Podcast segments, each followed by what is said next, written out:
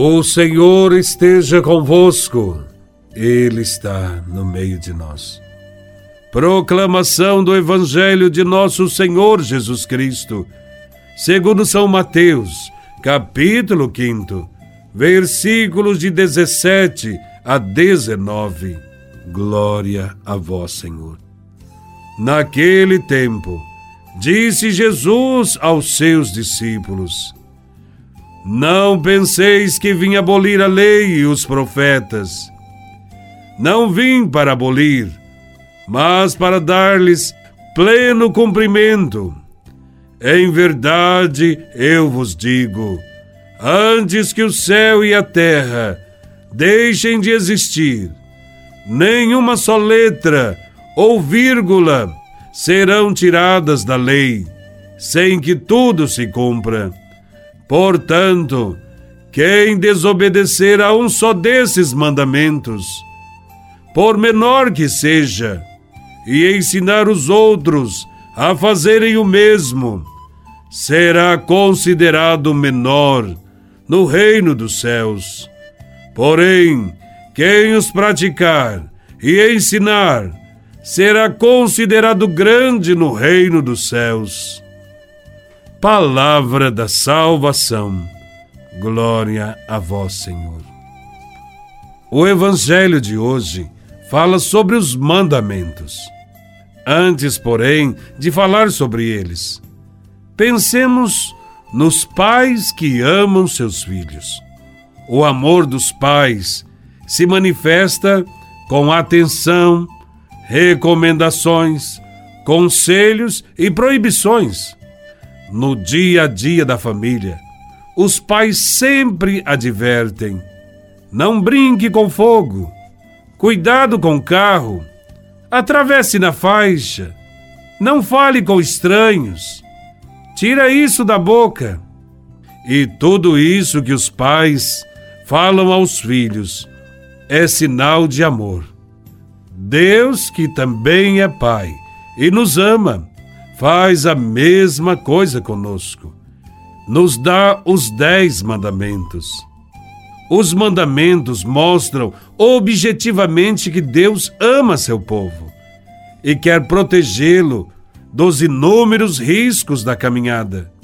Não são meras proibições, mas um roteiro que promove a vida.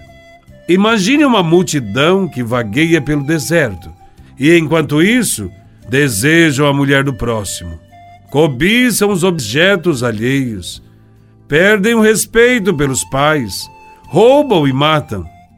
Sem os mandamentos, haveria uma espécie de guerra civil, semelhante à que se vive hoje nas grandes cidades brasileiras. Uma lei que brota do amor do pai pelos filhos não é um decreto que possa ser abolido, ainda que venha a evoluir conforme o grau de amadurecimento dos mesmos filhos, a caminho de uma liberdade crescente e responsável. Por isso mesmo, consciente do valor desses mandamentos, Jesus afirma o respeito à lei do Senhor. Eu não vim abolir a lei e os profetas, mas dar-lhes pleno cumprimento. Certamente, quando não entendemos que Deus quer o nosso bem, nós procuramos romper o amor com Ele. Se isto acontece, aquelas normas de amor, os mandamentos, passam a ser vistas como decretos opressivos cabrestos inaceitáveis. E sem amor por Deus, a desobediência nossa é inevitável.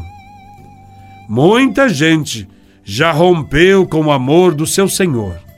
E por isso, hoje há uma forte propaganda para flexibilizar os mandamentos. Propõe-se aqui e ali a modernização da religião acusando-a de ser retrógrada, ultrapassada. Para tais pessoas, modernizar significa, na prática, aceitar tudo, aceitar todas as paixões e inclinações do ser humano.